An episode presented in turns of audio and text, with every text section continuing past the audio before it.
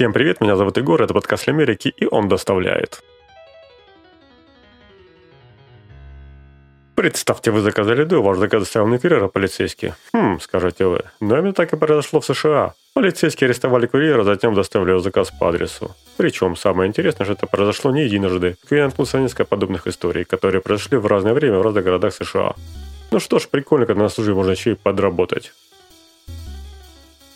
Как-то раз государственный пал, я еду себе заказал. А курьера поймали и арестовали, но полицейский мне все передал. Ну что ж, хорошо, когда делают работу хорошо и относятся к этому ответственно. Ну, всего доброго.